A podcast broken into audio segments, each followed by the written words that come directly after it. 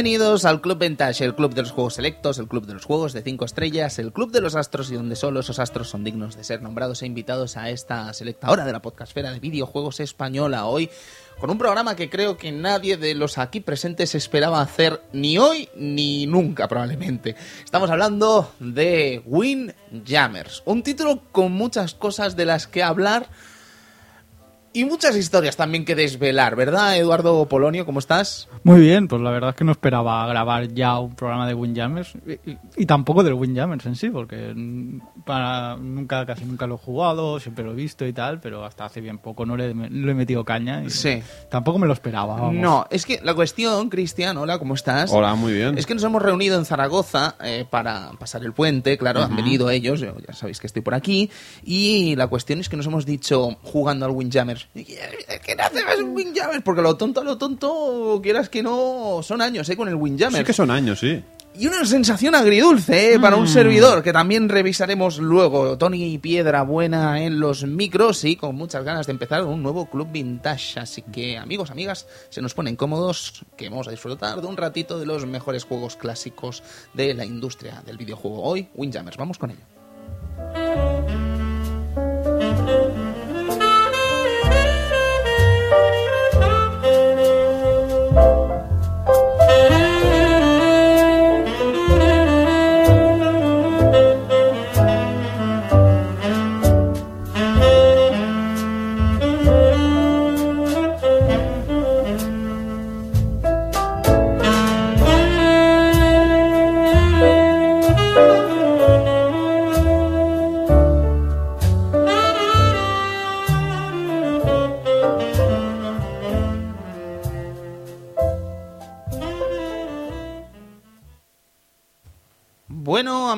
Amigas, eh, antes de empezar nos gustaría hablar un poco de lo que ha sido Retro Barcelona, también extendiendo una pequeña disculpa por lo que es el audio del programa que se grabó en directo desde allí. Recordad que no lo hicimos con nuestro equipo, por lo tanto la- lo que vendrían a ser los diferentes elementos que hay que tener en cuenta para hacer un programa no están todos en nuestra mano y se hizo lo que se pudo. Lo que sí que os podemos decir es que el programa parece ser se escucha bastante mejor, Edu, con cascos que con... Sí, es yo también. un poco extraño eso, ¿no? Yo también, porque de hecho, claro, para pasar el programa lo escucho con cascos.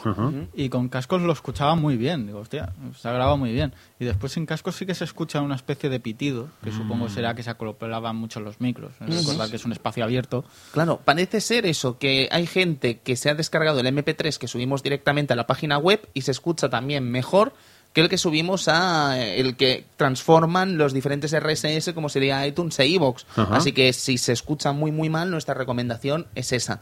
Escuchadlo con auriculares y bajaos directamente el MP3 que subimos a la página web de Arcadia Gamers, en este caso en el clubvintage.com y en- está en Twitter, Facebook, etcétera, ¿vale? Así que echadle un vistazo y lo, lo dicho, lo sentimos, pero no estaba en nuestra mano. No, lo que no. sí, lo que tampoco estuvo en nuestra mano y fue un gran éxito fue. Retro Barcelona. Maravilloso. Tercera edición. Retro Barcelona, emocionante en muchos sentidos porque hay muchos amigos involucrados en Sí, este sí. evento y uno no puede hacer más que alegrarse del gran éxito que ha tenido la feria al final. Eh, nuestra más sincera enhorabuena a todos los organizadores, en especial es imposible no acordarse siempre del amigo Carlas, pero eso que ha sido un auténtico éxito y casi casi, como adelantábamos desde aquí, al menos por las ganas que veíamos y tal, estamos probablemente ante el evento del videojuego clásico de- del país ahora mismo, ¿sabes? Con muchas ganas de que Retro Madrid también recupere sus fuerzas, ¿no? Sí, sí, sí. y tengamos dos eventazos como, como lo era Retro Madrid hace un par de años o como lo está haciendo esta Retro Barcelona ahora. Lo bueno que tiene Retro Barcelona es que parece ser que va a mejor cada año. O sea, es increíble. Sí, sí, sí. Y bueno, increciendo, y ya os digo, con una. La respuesta del público ha sido espectacular. Edu. También. Y ha sido una auténtica pasada ver a tantos amigos reunidos y compartir tantas cosas y disfrutar de tantos buenos videojuegos, ¿verdad? Sí, y aparte que también eh, es de agradecer que, por ejemplo, la sala de actos siempre siempre había mucha gente, o sea, en muchos podcasts, en, en, en el concurso de musical, musical, sí, en sí. charlas, en presentaciones, est- está bastante, bi- estaba bastante lleno. Sí, Y sí. La verdad es que es de agradecer que la gente no solo se dedique a dar una vuelta a Retro Barcelona a comprar e irse, a ver sino tiendas, que sí, sí. a ver La cosas, a representación jugar. al final de los podcasts también, pues eso, amigos como estaban Retro Entre Amigos, por supuesto, el Retropool Podcast, jugando, ¿sabes? Creo que estábamos más o menos todos allí. Mm, El mundo del Spectrum creo que también estuvo. Creo que también estaba, sí. Y quizá, bueno, a ver si el año que viene, pues eh, estamos de nuevo por allí. Y eso sería una grandísima noticia y sería realmente estupendo para todos. Sí, la verdad es que hay ganas de, de que esto siga adelante y, y que disfrutemos de más eventos de este, de este, de este calibre. Sí, sí. Y nada, recomendar eso a los amigos lecto- a los amigos oyentes del Club Vintage que si se lo piensan el año que viene, ni lo dudéis, de verdad, vale la pena acudir a este evento y sobre todo pues eh, mimarlo, ¿no? Con vuestra asistencia que al final Sí. eso siempre ayuda y hay muchas cosas que hacer y es muy divertido y vale mucho mucho la pena. Empezamos si os parece bien, amigos, con 1994, el año de edición de este videojuego. Vamos a comenzar si no os importa con evento deportivo esta vez. Anda. Eh, liga ganada por el Barça, Edu, pero con una particularidad muy curiosa. El famoso penalti de Jukic fallado por el Depor en su partido contra el Valencia en el último minuto, casi. Mira, circunstancias del fútbol, a veces pasan este tipo de cosas, o de depender de alguien o cualquier cosa así que puede favorecer a un equipo en un momento concreto. Y Sí. mira, en este caso, Qué tristeza, ¿no? Qué, qué cosa para los aficionados del Super Depor, ¿no? Claro. Esta vez. Que el Depor estaba muy, muy fuerte. sí, ¿eh? el Super Deport. Sí, sí, muy, muy fuerte. Y el año siguiente también tuvo un año muy bueno. La Liga la ganó el Real Madrid, pero tuvo un año muy, muy bueno.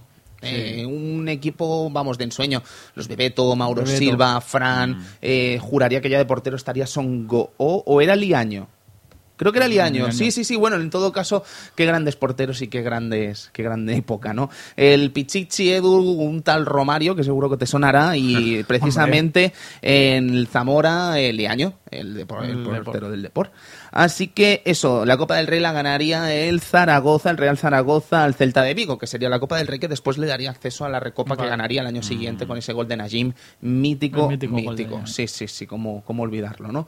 Año 1994, lo que vendría a ser películas, Cristian, una que creo que nos gusta a toda la, la redacción, ¿no? Sí, Eh, sí. La Máscara. La máscara. Era como la gran interpretación de, De Jim Carrey, de ¿no? Jim Carrey, sí, sí. Sí, dirigida por Chuck Russell y eso, eh, con Jim Carrey a la cabeza del cartel, pero... Y la chi- La chica. La chica, Cameron Díaz. Cameron Díaz. Yo era la primera vez que la conocí aquí. Cameron Yo Díaz. también, es que no, no sé si es el debut a lo mejor, o debe ser Mm. de las primeras películas al menos, o desde luego la más importante que hizo en el principio de la carrera de Cameron Sí. Díaz, a mi parecer.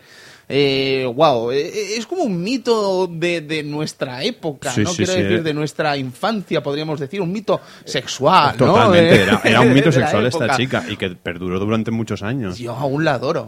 Pero creo que el principio fue la máscara. Esta ¿sabes? película y algo pasa con Mary.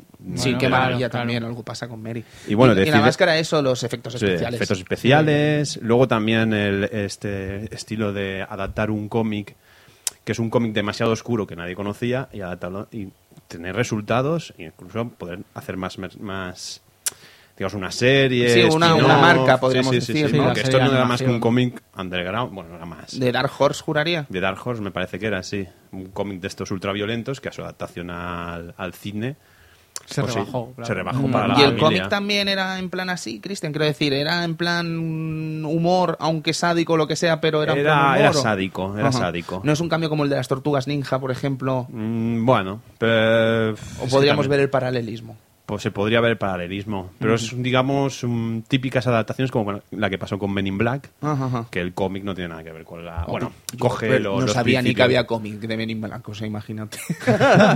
Pero son adaptaciones que han tenido más éxito en... en- En bueno, me cine. mojo por decir, que han tenido Sí. más éxito en el cine y que han sabido adaptarse luego más tarde con estos personajes del cine. Bueno, tuvo serie de televisión de dibujos y todo, la Sí, este máscara, bastante pocha. No, a mí me gustaba. Ah, no, no sé, yo la de pequeño la veía, Ah. pero ahora me, me lo van a pensar y creo, no sé si me gustaría ahora, me da a mí que no me gustaría. Y además, con la calidad de los dibujos animados de ahora, ay, el que lo discute. Ay, Ay, qué equivocados ay, estáis. con el Eh, eh, ya que estamos con eso, Sí. eh, historias corrientes, regular show. Eh, amigos del retro, por favor, echarle un vistazo, porque Sí, sí, Mordecai y Rigby son unos aficionados a la Master System bastante curiosos.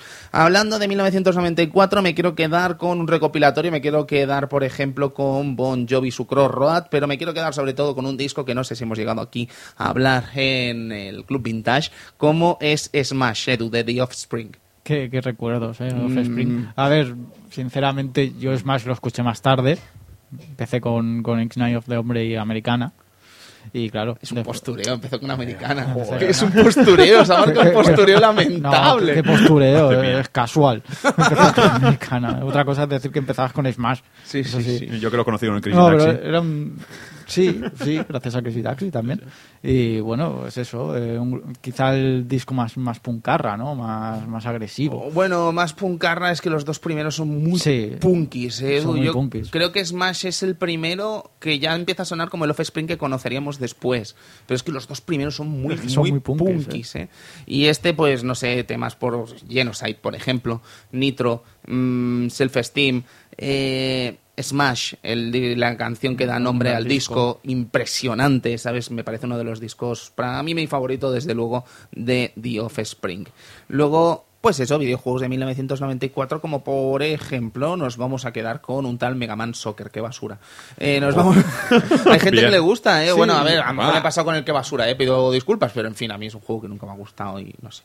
Eh, cosas interesantes. ¿Por qué has empezado con esto, Tony? Buena pregunta. Vamos Sí. a seguir con uno muy bueno, muy bueno, Shaq Fu. Oh. Eh, Shaq Fu, además, eh, Cristian, eh, A ver, ha vuelto y en Ha forma vuelto. de chapa. Sí, sí. El retorno que nadie pidió. No. Además, es que juraría que ya pasaron por Kickstarter hace unos meses, ¿verdad? Y Sí. fue un fracaso. Ah, fue un fracaso. Bueno, no tengo ni idea, la verdad. ¿Llegó a salir? Yo creo que no llegó a salir, ¿eh? Es que además es como del palo. Pero a ver, ¿Pa' qué? ¿de qué vas, tío? ¿De qué? No, no, no sé. Es un poco lamentable. Además era, era una de las manchas de Delfin, ¿no? Sí, que- sí, sí, sí, los creadores de Flashback. Sí, sí. Eh, es que no pega ni No. con cola, ¿sabes? Es una cosa muy curiosa No que... Y, y también habrá alguien que le guste, pero... ¿A quién? Yo qué No, sé. Eso es como te guste el Rise of the Robots, tío. No, no, no, No, tío, no ¿qué puede eres ser. imbécil o qué? Ya verás que a alguien le gusta el Rise of the Robots, tío. Bueno, ok, no estaba mal, no. Estaba fatal. Dragon Ball Z Buyu Retsu Den, vaya clasicazo. Tenemos Doom 2, tenemos Puzzle Bubble, tenemos el Bloodlines, que lo hemos analizado aquí ¿Sí? en el Club Vintage eh, Castlevania Bloodlines. Tenemos Sonic 3 and Knuckles, el primer Warcraft, eh, Edward Jim, mm, en fin, un montón de títulos interesantes. El Rey León, que no se me pase. Un buen montón de títulos interesantes que disfrutamos en este año, además de Mundial, el de Estados Unidos. Así que sin más, amigos, amigas, empezamos con este nuevo juego aquí del Club Vintage que sonaba así de maravilloso. Música maestro.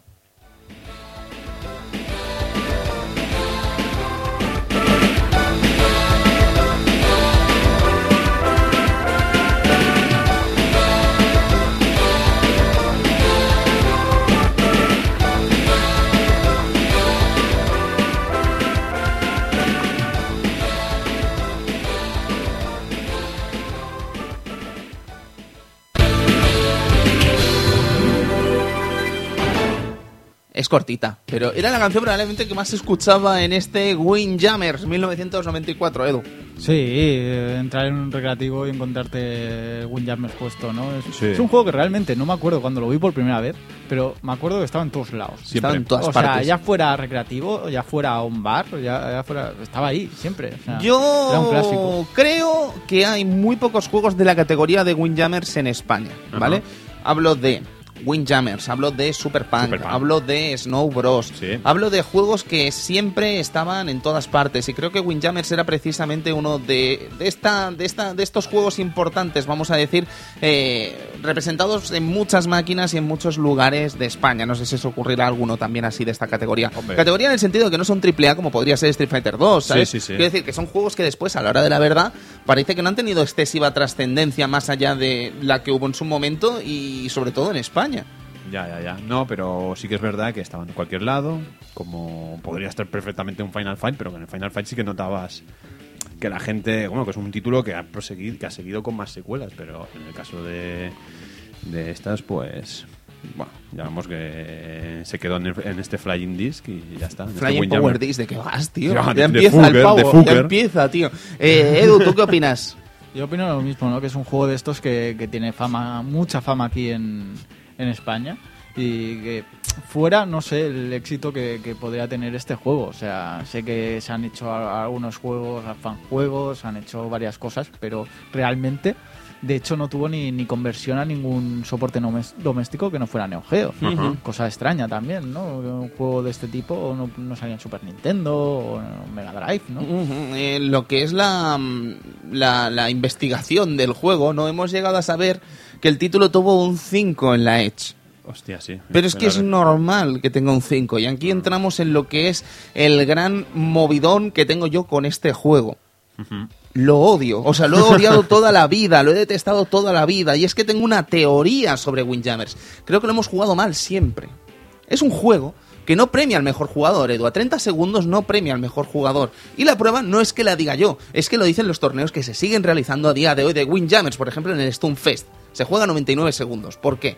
Hombre, para no hacer estrategias amarrateguis. ¿no? Oh, me rateguis. Hoy, si hay algo que vais a aprender hoy aquí en el Club Vintage, en este especial de Windjammers, que lo decimos en broma, no es que lo odie, le tengo mucho cariño a este título, porque creo que es parte de la infancia de todo el mundo. Pero si vamos a aprender algo hoy en este Club Vintage, es como ratear como Sí, una bestia en Windjammers y sacar los colores y quizá ganaros una hostia mientras jugáis a este clásico de Data East. Una Data East, además, que tuvo bastantes títulos interesantes en lo que sería Neo Geo. Ya sabéis que Neo Geo, al final, eh, Neo Geo AES o MVS, eh, desarrollaba sobre todo SNK, pero hay muchas empresas que también tuvieron sus pinitos de esto dentro de estas plataformas domésticas y recreativas. Y Data East fue uno de ellos, por ejemplo, con el Carn of Revenge, El Carn of el, que en Wild Games lo llamarían el KOF rumano, eh, por motivos más que obvios. El Magical Draw, por ejemplo, Oh, también. Draw. Un puzzle que a mí me parece muy, muy interesante y con unos diseños muy, muy bonitos. Muy chulos, sí, sí. Y además es un juego que todo el mundo recuerda también. Era el típico juego, no sé si sería el 2 o el 3, que estaba también en todos los años recreativos. Hostia, pues yo, Cristian, ahí te digo una cosa. Yo no Ah. recuerdo ver muchos Magical Drops, tío. En su momento, ¿eh? Quiero decir. O, o no coincidíamos en los mismos recreativos, que eso es una larga historia. Pero es que antes habían tantos recreativos que Ah, porque lo vieras en dos. claro. decías, ah, que están todos los lados. Sí, pero Magical Drop, Edu, tú que eres el experto de los locos puzzles, eh, Magical Drop que juega también, ¿eh? Sí, la verdad es que era un puzzle un tanto diferente, ¿no? Pero era un buen, era muy buen puzzle. Sí, sí. No estábamos acostumbrados al rollo Tetris, Sí. pero en este caso cogíamos fichas, las mandamos para otro lado, ¿no? Se las Está- botábamos al rival, sí, sí. Era curioso, era muy curioso. ¿eh? Em, Street Hop, esa suerte de NBA Jam que detestaba también, no por el propio juego en sí, el juego es muy jugable, Sí, sí. el juego es una maravilla, el juego cuando lo estás jugando en una recreativa ahora y no tienes que echar mm, monedas, o lo estás jugando con el emulador, o lo estás jugando en tu sistema doméstico Neo Geo, es estupendo, Sí, sí. pero cuando te ponías en su momento a jugar al Street Hop, te ponías los cinco duros, te violaban en la primera parte del primer partido y te hacía echar dinero por perder en la primera parte. Cristian no te hacía ni puñetera gracia, ¿eh? No, ni no. puñetera Ni gracia. puñetera encima, era manco con el strip hop, o sea que. Y luego eh, es que Francia está dopada. Buah. Francia está dopada. Y te estoy viendo a ti, Diego. ¿Sabes de qué estoy hablando? Eh, es horroroso. Mete todos los triples. Todos los triples los mete Francia. Sobre, Data, mm, sobre este Street Hop, no sé si lo sabes, que si cambias la región del juego, ya no son países y son equipos de Estados Unidos. Hostia. Sí, pero no son equipos originales, claro, no, se llaman Chicago Bulls y leal, pero se ve a la legua quién es quién en este. Street Hop, ¿no?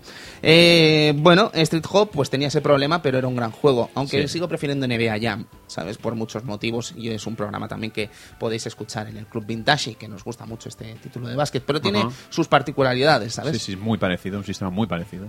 Con muchas diferencias, pero muy parecido, Sí, ¿sabes? sí. Eh, muy curioso. Luego, eh, otro juego, joder, es que vais a pensar que estoy loco, ¿vale? Es, que odias Es que los a- juegos de Tata S. Vais a pensar que estoy loco y, y sé que tenéis motivos para pensar que soy un imbécil y os lo voy a dar ahora mismo. Detesto Spin Master. Y creo que alguna vez lo hemos hablado aquí en el Club Vintage. Spin Master es este juego de Neo Geo que iba de. era plataformeo. Sí, sí. eh, llevamos un tío con un yo-yo. Sí, sí. Dos ¿Vale? vaqueros. Exacto, dos vaqueros encima. que la primera pantalla, de hecho, era en España, en Sí. el aeropuerto de Madrid, el aeropuerto pero más inhóspito de la historia. Pero eso dependía de la Sí, zona. de la zona también. Vale, vale, Sí, sí, sí, vale, pero vale. bueno, yo flipaba de pequeño. La bandera de España, hostia. ¡Oh, viva España! Total, ¿qué, ¿qué me pasa a mí con este juego? Nada, es un trauma infantil al final. En mi pueblo, allí en Fuencaliente, en Castilla-La Mancha, eh, hubo un momento que solo quedaba una recreativa en todo el pueblo. Wow. Y la única que estaba era el maldito Spin Master, ¿vale? Y además es que fue como durante tres años seguidos solo había Spin Master en ese bar, en el bar del Monchi. Total, que, que era del palo, tío, no me gusta este juego, o que lo cambien o algo, ¿sabes? Pero yo entiendo todas las virtudes de Spin Master y todas las virtudes que hizo Data East en este en esta máquina maravillosa, ¿no? Neo Geo. Pero fíjate, no me gusta casi ninguno de los juegos de Data East. Ay, por Es Dios. verdad, es verdad, es raro, ¿eh? O sea, Sí, un memo. Tiene, tiene manía, Data East. No, no por nada, No, en ya, ya, absoluto. ya, ya. O sea, estamos hablando de una empresa también Muy mítica. Eh, Joan Mac, ¿sabes? Joan Eh, Mac. los- el, el beat'em este del Capitán América y los Vengadores. También. Robocop también eran suyos, ¿sabes? Sí. Estamos hablando de una empresa Sí, sencillamente espectacular, ¿sabes? Nadie se le ocurriría echar nada de esto. Pero bueno, son historias de cada uno, ¿no? Y, en fin, que si queréis que pensar que soy un imbécil, pues estáis en todo vuestro derecho. La cuestión... Windjammers. Eh, ¿Cómo explicar este Windjammers, Cristian? ¿Podríamos decir que es un Pong evolucionado? Sí, podríamos decir que es una especie de Pong en el que se exprime el modo versus, dándole facilidades al jugador de hacer rutinas, de lanzar la bola. Ya no es aquello de jugar con el panel, sino jugar más bien eh, con el área, en el área y, digamos, con el disco dándole diferentes eh, movimientos. Porque esa es la más importante mm, circunstancia del juego y es que es un juego de discos, de, De discos. frisbees, un juego de playa, verano, o sea, es Ah. auténtico verano, ¿sabes? Estamos compitiendo seis personajes en eso, una suerte de Pong, podríamos decir, el clásico de Atari, Sí. una especie de tenis barra voleibol en el que tenemos que meter el disco detrás de los jugadores, es decir, que dependiendo de la zona donde impacte el disco haremos tres o cinco puntos. Sí, sí. Las formas de ganar son muy simples. Si se acaba el límite de tiempo, el que tenga más puntos gana. Claro. Si conseguimos 12 puntos, el que lo consigue gana. Ajá. Pero entonces aquí entran todas las movidas que se pueden hacer, ¿no? Luego también hay dos puntos de bonificación si el disco cae al suelo, es decir, que el- si el disco cae en el suelo del área Rival. rival, ganas dos puntos, ¿vale? Son dos botones al final el juego, Edu. Sí. Creo que también este es uno de los grandes secretos de Windjammers. Uno para Sí. hacer el dash y lanzar el disco y otro para lanzar el disco en una forma así como de volea. Sí, De volea, perdón, de vaselina. De vaselina. Eh, sí, de globo. Eh, Eso, en el caso Edu. del tenis. El que es Eh, experto en discos, el cabrón. no, eh, no, pero el juego, claro, una de, de, su, de sus mecánicas y alguna de sus, de sus virtudes es que es muy sencillo. O sea, las ocho direcciones y dos botones, uno para lanzar y correr y otro para, para hacer para hacer globo. O sea, eso es, es un punto a favor del juego. Sí, sí, sí. Luego, por supuesto, todos tienen pues su forma de tirar. Quiero decir, eh, más allá del tiro en sí, que se premia según la velocidad con la que le hayas lanzado una vez recibes el tiro, eh, además puedes meterle efecto a la trayectoria. También. El efecto varía además dependiendo de cada uno de los personajes del Ajá. juego, que son seis. La variación entre ellos al final no pasa de velocidad y fuerza. Es decir, en el caso de Hiromi Mita, que es la japonesa para principiantes, dicen, aunque yo creo que es top tier, eh, es más rápida que fuerte. Y en el caso de Klaus Wessel, que es el alemán, el último personaje a escoger, tiene mucha fuerza y poca velocidad. ¿sabes? Son las dos únicas eh, Sí, claro. estadísticas Es- a tener en cuenta a la hora de escoger a uno u otro personaje Igualmente- de este Windjammers. Igualmente no te miente el juego. Cuando entras en la selección de personaje, ves diferentes barras Sí. Que van dando de un lado al otro. Sí, o sea, empezaríamos, por ejemplo, los más rápidos son Hiromi Mita, dijo yo barra Steve Miller, que ahora hablaremos de él, eh, Jordi Costa. Y luego entre los fuertes tendríamos a Loris Biaggi, que es un poco más, eh, rap, más lento que Jordi Costa, pero en cambio es más eh, fuerte. Fuerte. Eh, Gary Scott, el americano, que creo que tiene uno de los mejores tiros especiales del juego, y Klaus Wessel. Hablábamos de tiros especiales, y esto es una de las cosas importantes de este eh, Windjammers. ¿Por qué? Si nos lanzan el disco, nosotros recibimos el disco automáticamente, ¿vale? Pero si nos cubrimos con el botón de dash, podemos bloquear el disco. El disco sale en una trayectoria disparada hacia el cielo y mientras está cayendo eh, podemos cargar diferentes poderes. Los poderes estos en realidad no es que se carguen, o sea, si tú te pones debajo ya estás cargando, ¿vale? No tienes que darle a ningún botón para que empiece a caer el disco, digamos, y que tengas que hacer algo. Pero una vez estás cargando y te sale el aura de fuego o el aura de lo que sea alrededor tuyo, tienes tres opciones. Uno, Ah. hacer tu ataque especial.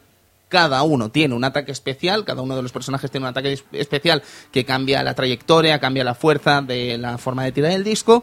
Puedes tirarlo con este globo potenciado, podríamos decir, dándole a la B, que lo que logras es que la pelota, el disco, perdón, eh, haga una una trayectoria aérea que acaba en una de las zonas en donde hemos apuntado con el disco. Sí, sí. Y por último, el tercero es que cuando cae el disco al jugador, si hacemos una media luna y disparo, lo lanza con efecto. De hecho, los efectos que hablábamos antes precisamente se hacen con medias lunas. Sí, sí. Pero medias lunas de cualquier forma. Es decir, no se trata de hacer un Hadouken, lo que vendría a ser abajo, diagonal, adelante, puño. Si hacemos, por ejemplo, arriba, diagonal, adelante, sal, disparo, hace una trayectoria diferente que eh, arriba, diagonal, atrás, disparo. ¿Sabes? Entonces es que tienes que jugar con esas trayectorias y conocer perfectamente cómo disparan tus personajes para sacar partido a los efectos, que probablemente sea uno de los, una de las particularidades más interesantes y a explotar de Windjammers. Sí, sí. A mí esto de los efectos me recuerda un poco al Tecmo World Cup. ¿Cómo era? ¿Cómo era el Tecmo? Los efectos del Tecmo World Cup. Aquel de, de Game Boy, que según cómo, te, pe- cómo disparabas con el... Yo me acuerdo de este hombre que iba con el, con el sombrero toledano, que disparaba y hacía un efecto. Tecmo World Cup, Nintendo World Ah, Cup. Nintendo quiere World decir, Cup, es que me- perdón. o sea, es que lanza aquí el patatón, se equivoca de nombre y espera que le sigamos el rollo. Yo tengo la culpa de que los dos se llamaran igual. No, pero World Cup, Te, algo. te refieres al Kunio Kun. Al Kunio ¿no? Kun, sí, sí, es claro. Claro, Sí. claro, el Kunio Kun, el Kunio Kun. ¿Y había efectos en el Kunio Kun? Si no, el de Game Boy no había efectos que disparabas y salía el agua. Esto es una patata, mega patata. O sea, es que lanza la patata y no está Y, me, seguro. y cabrón. ya, ya, ya, ya. Ah, no hacerme caso. No me acuerdo yo. eh. Yo no, a mí no me suena con ese efecto. Ya está, he lanzado la me recuerda patata. los ataques especiales. Sí, claro, Eso, los ataques especiales. Pero eso cada uno tenía una, una propiedad. Y no la podías controlar. No la podías controlar. No, pero lanzamos un ataque especial. A tomar Joder. es que, es que, es que, es que no, no, no, no funcionamos a la velocidad de su mente. ¿Sabes? O sea, estaba hablando del Nintendo World Cup y a la vez el, Tecmo pero a la vez habla de los efectos, ¿sabes? Y te vuelves loco. Es un tío que debéis conocer, este Cristian Sevilla. Es un auténtico maestro. Ay, Estaba violando la mente. Total, mola también el hecho de tener eh, cada uno de estos personajes eh, tiene su diferente nacionalidad. Por ejemplo, Hiromi es japonesa, eh, Loris Biagit es italiano, Gary Scott es estadounidense, Klaus Wessel es alemán, Jordi Costa mm, no lo sé, español, catalán, no lo sé, bien, bien. Tenemos que preguntarle al señor Costa. Y luego tenemos a Bejo Yo, Steve Miller. Anda. ¿Qué pasa? Resulta que Bejo Yo es el, personaje, el deportista coreano, Coreano. de este juego. Pero según la zona en la que estábamos jugando, la, el cartucho de MVS te permitía cambiar la nacionalidad y la personalidad de este personaje por una británica. Una británica llamada Steve Miller. Steve Miller. La única diferencia que hay entre Steve Miller y Bejo Yo es precisamente que cambian las voces. Cambian las voces y se añaden pues voces en inglés en lugar de las coreanas. Todos los personajes tienen sus diferentes eh, voces con los eh, idiomas de su país de origen. Entonces a Jordi Costa, por ejemplo, lo vamos a escuchar hablar castellano. Eso mola. El caso es que Steve Miller eh, es alguien que existe. Sí, ¿Vale? Es Steve Miller Band. Ah, No. Eso me lo has comentado antes, pero Sí, no, te equivocas, Cristian. Steve Miller era un trabajador de Data East en, eh, en Occidente, que era el encargado de llevar eh, la- lo que es la distribución de los juegos más allá de Japón. Y parece ser que el tal Steve Miller eh, ha trabajado poniendo voces, por ejemplo, al World Cup Volley de 1995, ha trabajado en la distribución del Capitán América y los Vengadores, Wow. ha trabajado en el juego ese malísimo de Data East de los Vengadores de lucha. Buah, el de 3D ese ¿Te acuerdas, tío? ¡Ay, qué horror, Edu! Por favor, ¿sabes? Y además salió en la época de Capcom lanzando juegos de lucha de Marvel, ¿sabes? Claro, claro, la comparación era... La comparación era arrancarse los ojos, no iban a ninguna parte. ¡Qué horror! Bueno, eh, particularidades también de este Windjammers, eh, por ejemplo, el hecho de que se basa simplemente en acabar con tus rivales, eh, luchar contra cinco de ellos y tu sombra para acabarte el juego. Sí, sí. Sin más, o sea, Mondo y Lirondo. Bueno, y lanzar un disco en perro. Y lanzar. ¡Ay, los, Ah, verdad, ah, los ah, bonus! ah, bonus, ¿no? Los bonus, pero Los quiero bonus. decir que el juego en realidad no tenía nada más que eso. Casi podríamos haber acabado el análisis, eh, no de opinión, pero sí técnico de lo que es el juego, ¿no? Porque Ajá. los bonus, por ejemplo, sí que molan bastante. Bonus que suceden cada dos partidas, si no me equivoco. Sí, dos y sí. dos, sí. El primero es el del perro, Ajá. ¿vale? Lanzamos desde la perspectiva aérea de Windjammers, lanzamos el disco y nuestro canino amigo tiene que evitar los diferentes eh, obstáculos que hay en una playa eh, copada por chicas eh, tomando el sol y niños eh, tocando los... y el Balones. caso es que saltó y tenemos que conseguir que el perro capture el disco. Según la distancia que hemos recorrido, nos darán más o menos puntos. ¿Alguna vez eh, llegasteis a capturar el disco con el perro? Hombre, claro. Yo qué Que es que muy soy. fácil, Cristian. Es que yo soy muy manco en Yo, este juego. El, el récord que he hecho, mm, en mi caso, ahora saldrá mucha gente que lo ha hecho mejor, No, seguramente, siempre. 190 metros. Wow. 190 metros con el alemán, cuidado. Sabes que también depende de cómo tiras el disco y cómo lo Ah, recibes. también claro. el... sí. Eh, hemos hablado de las puntuaciones, de cómo va el tema de las redes que están divididas en 5 y 3 Sí, podemos hablarlo ahora porque los estadios son. Hay Claro, seis es- es estadios lo que- y son diferentes. Pero si te parece bien, Edu, antes de meternos con eso, nos metemos con el otro bonus, los Vale, bolos. los bolos. Molan mucho, ¿eh? Está bien hecho. mola mucho. O sea, es una partida de bolos en la que el usuario tiene que tirar todos los bolos posibles de una bolera, ¿sabes? Salen los bolos, lo tiras, haces strike o haces lo que sea y tienes un tiempo límite.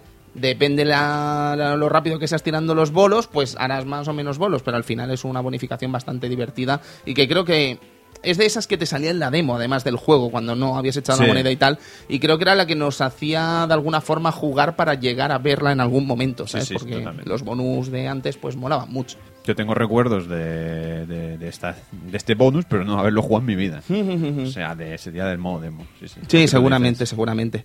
Pues Edu, estábamos hablando de eso, de los estadios. Los estadios, eh, los campos, mm, son seis, igual que los personajes. No es que cada uno esté puesto en un personaje, pero tienen diferentes particularidades entre ellos. Por ejemplo, el hecho de que son más pequeños o más grandes, el hecho de que hay diferentes zonas de puntos. Antes decíamos eso, precisamente, Edu, que hay zonas de 3 y 5 puntos.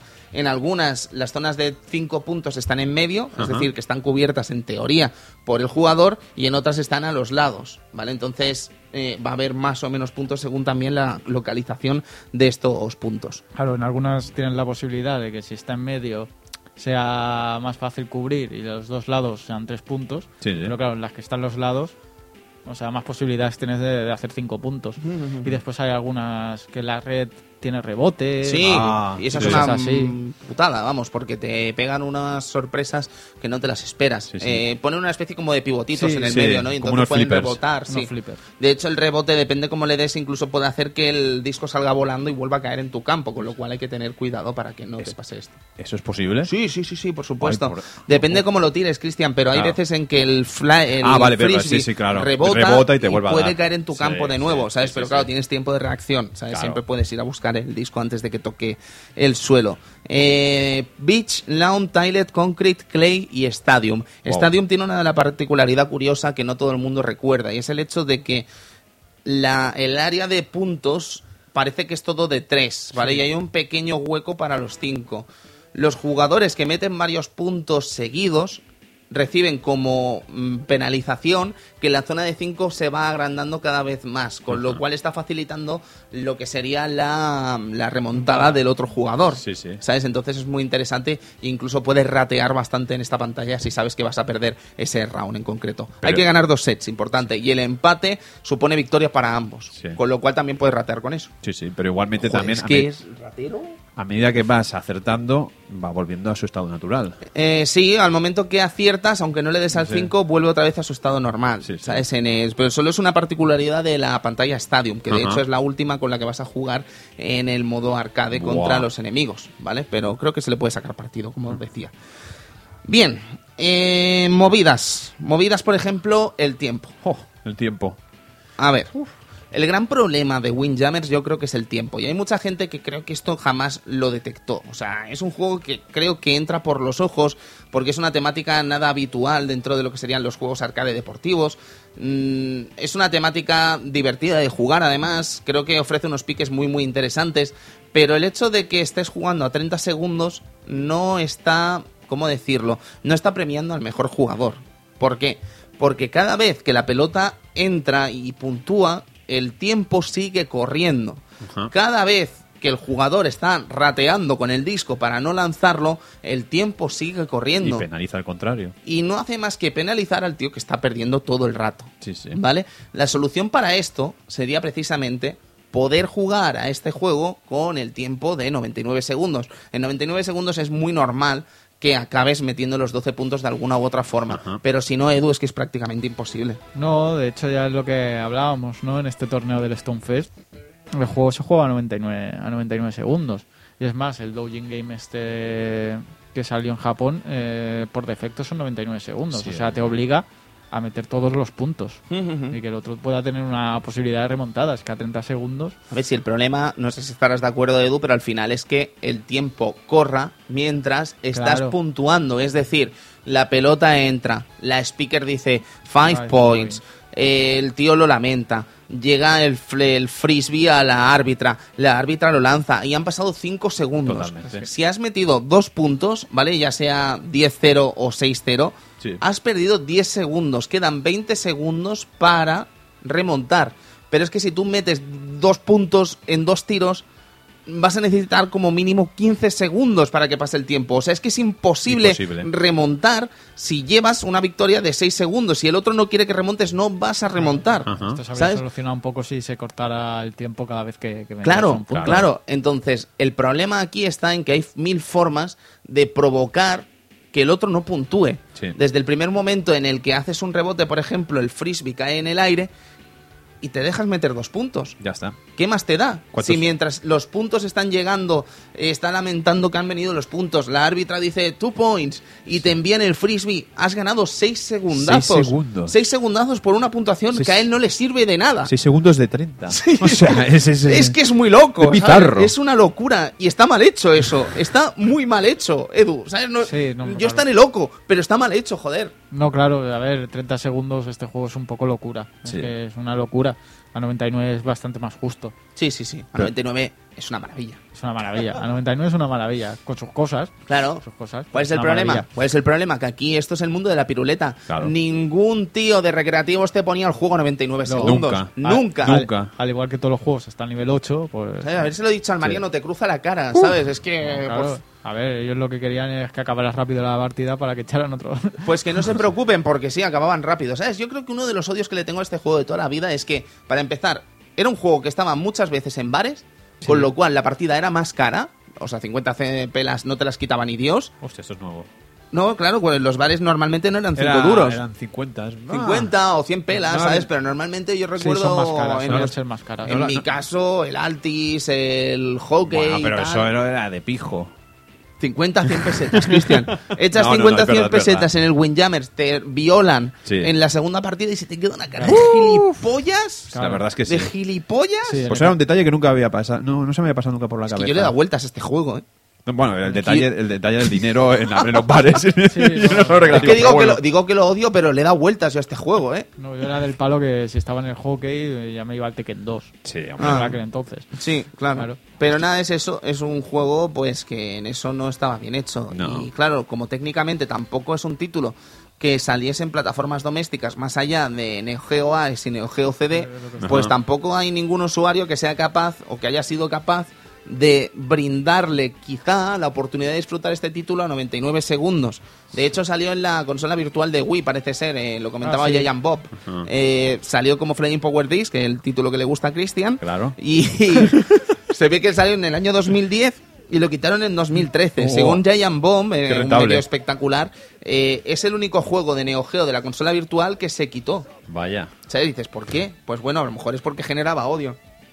Pero esto es una teoría mía, es una no, teoría. no creo, no creo. Versión de Neo Geo CD Edu, lo que sí que tiene es una banda sonora bastante interesante. Sí, como todos los juegos que salían en Neo Geo CD tenía su, su, su versión arrange, su Sí. versión mejorada, su versión reinterpretada, como quieras decirlo. Ajá. Y se escuchaba bastante bien, era bastante fiel a, a lo que se escuchaba antes, pero con una calidad de sonido en, en CD.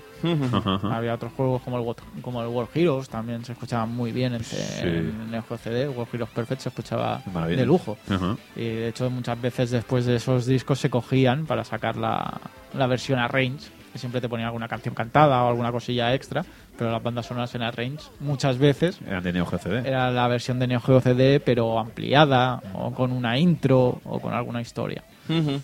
La música a mí me parece totalmente Data East de Neo Geo, quiero decir. eh, Es una música que además me suena mucho a lo que es el Street Hop, por ejemplo. Ah. Últimamente he estado jugando bastante. Lo odio, pero he estado jugando bastante. Bueno, pero tiene su... Entonces no lo su- odias. No, no lo odias. a lo tanto. mejor la palabra no es odiar, ¿sabes? Es un amor-odio. Sí, es amor-odio ¿no? sin duda.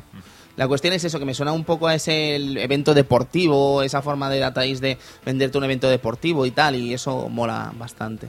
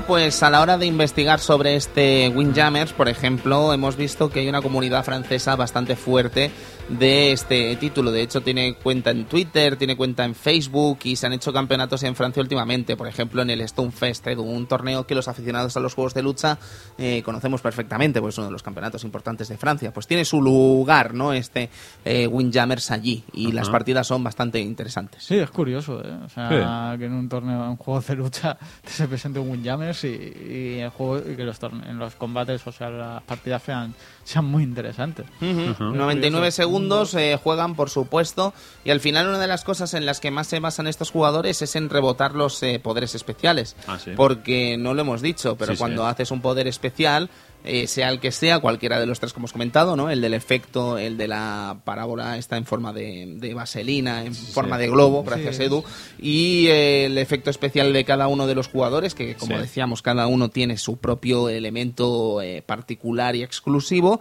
se puede rebotar. Ajá. Y ahí es donde está prácticamente el juego. Una vez se empiezan a rebotar eh, los poderes es cuando esto se vuelve loco y en algún momento alguno de los dos cae. De hecho, incluso la trayectoria del disparo es tan fuerte, Cristian, que te puede meter dentro de la portería. Ahí si estás, eh, digamos, muy cerca de la portería, te mete dentro de la portería. Y según cómo te dé, te puede dejar en estrellitas. Sí, también, también, También, correcto. porque estás de espaldas, pam, cataclán en la nuca. Dentro de los, eh, y digo entre comillas, errores del juego, creo que el hecho de que la, lo que es el empate puntúe como victoria para ambos también está favoreciendo al que está ganando. Claro. Porque le da absolutamente igual empatar si va a ganar. ¿Sabes? Si ha ganado el primer set, le da igual empatar, va a ganar igualmente. Claro, Es que es como que tienes demasiadas cosas a tu favor si estás ganando, ¿sabes? Sí. No, no hay ninguna forma de, de, de, de, de- de- de remontar, ¿no? Podríamos decir. Es muy chungo, en realidad, Edu. Sí, la verdad es que sí. Si llegamos a, en todo caso, perdón, si llegamos en todo caso a empatar del todo, es decir, que ganas el primer set a ambos jugadores y en el- la resolución hay otro empate, lo que sucede entonces es la muerte súbita, una muerte súbita en la que gana el primero que mete punto. Ajá. O sea, sea dos, tres o cinco, da igual. Es típico de, de los juegos versus. Pues sí, pues sí, pero es eso, que no sé, que me parece que puntúa demasiado estas cosas y acaba siendo un problema quizá para... Sí, Ah. sí, la verdad es que, oye, la, la puntuación y los empates. Decíamos antes, al principio del programa, que la trascendencia de este juego quizá no ha sido la, la, la que podría parecer, ¿no? Porque es que hablas con cualquier usuario y parece que Windjammers es uno de los grandísimos juegos de Neo Geo. Spoiler, no. ¿Vale? Pero Ya, uno ya. de los más queridos, ok, vale, pero joder, es que estamos hablando de Neo Geo al final. La cuestión es que la trascendencia, pues tampoco parece que haya sido gran cosa, Edu, pero tiene sus pinitos. Hombre, sí, es lo que decíamos, que en Japón se ve que al menos hay Doujin Games, juegos hechos por fans, en el cual se utiliza el mismo sistema que, que este Windjammers, ¿no? Que Ajá. Estamos hablando de los Crazy Power Disc, Los dos, sí. que existen dos, eh, Giga Exciting y el Perfect, Ujú. supongo que será el último. y que se juega de manera similar, muy similar. Muy, muy Eh, similar. Ha- Hay una cosa que sí que me gusta, que es el tema del salto. por Ah. Efectivamente, lo- aquí los jugadores saltan. Sí. Entonces, cuando haces un globo, puedes coger el, el disco en el aire y lanzarlo más rápidamente para que todo vaya más rápido. De hecho, el juego en sí es más rápido Sí. y los personajes tienen ataques especiales diferentes.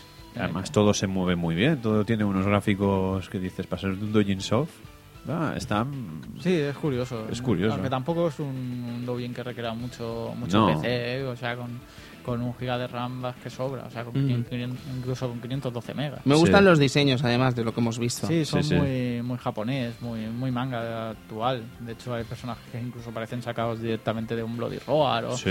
o de cosas así. Pero así remarcamos el hecho de que no- este tipo de juego no tuvo ningún... Aparte de no tener ninguna versión doméstica más allá de la Neo Geo CD, es que no tuvo ni- no, no hubo otra empresa que sacara un juego similar.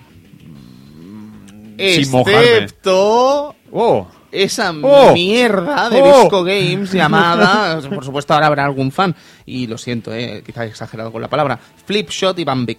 Eh, es Bo. que, a ver, es que tampoco tiene mucho que ver en realidad, pero Flipshot y Bambit, no sé si lo recordaréis, son estos juegos de finales de los 90 y principios de los 2000 de SNK, o no de SNK, de Visco Games, perdón, lanzados para Neo Geo, en el, Sí. era MVS, solo juraría que nunca tuvo una versión No. en AES. Eh, lanzo la patata, ¿eh? Sí, sí, totalmente. Eh, pero el caso es que en MV MVS seguro, y era una especie como de Windjammers mal. Recordaréis que era una pelota que rebotaba, en plan Pong, ¿no? Y los personajes tenían un escudo que hacían rebotar esa pelota. Sí. Entonces, mm, si acabábamos con todas las pelotas que había en la portería, ¿vale? Repartida como era, por ejemplo, en el Windjammers, eh, si acabábamos con todas las pelotas ganábamos un set. A mí me parece un juego, no me gusta nada, o sea, quiero decir, no me gusta porque es que no tiene ni siquiera el carisma que pueda tener Windjammers, ¿sabes? Windjammers, dejando de tal lado las bromas de que me guste o me deje de gustar, la verdad es que es un juego que tiene mucha carisma y que creo que precisamente es esa carisma la que Sí. hace que la gente juegue a Windjammers.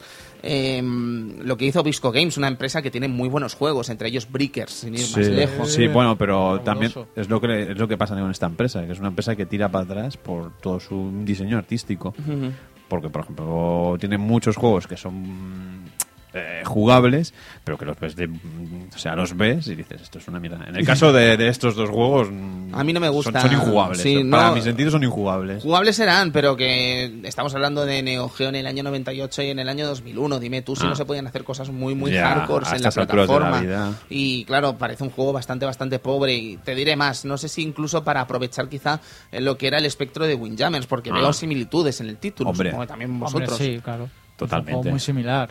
Es un Pong adaptado a ahora y con cosas similares. Sí, y con sí. sus eh, ataques especiales También, y también. todo, tal. todo, todo, un colón. Pero es eso, Cristian, al final es que no hay nada o no ha habido gran cosa que se haya hecho de Windjammers Ajá. en su momento. Sí, sí, sí, sí. ¿Sabes? Yo qué sé, eh, tampoco es un juego que exija mucho, a lo mejor se podría haber hecho un buen port para Mega o Super. Yo es que creo que se podría haber hecho un buen port. o o de sea, sí. dos plataformas. ¿no? bajas un pelín, a lo mejor el tamaño del sprite eh, y poco más. Sí, sí. Es que yo creo que se puede hacer o algo muy similar. Sí, la cuestión es que a lo No mejor sé. necesitaría más contenido, claro, es que es muy poca cosa al No, final. claro, quizá más modos o alguna historia. Un modo, un modo, un modo cooperativo. Hostia, ¿te imaginas? a- a dos, do- dos contra dos. Uy, qué lío, no acabáramos. No, acabamos a no. hostias. No, no, no, que está bien, que está No, bien, pero no, que, no. que acabáramos, ¿no? Que qué locurón. A mí me molaría. Agrandas un poco el campo para los lados y dos a la vez. A mí eso nunca me ha funcionado, es como el tenis a doble. Es divertido. Pero es que tú no sabes cooperar, tú sabes solo aplastar las ilusiones de la gente, Cristian. Eres verdad, mala persona. Es Oh. divertido. ¿Sabes? Con el Yashiro y con el Goro y con sus mierdas, ¿sabes? Y pasa lo que pasa, pues que es un tío detestable. Joder. No sé.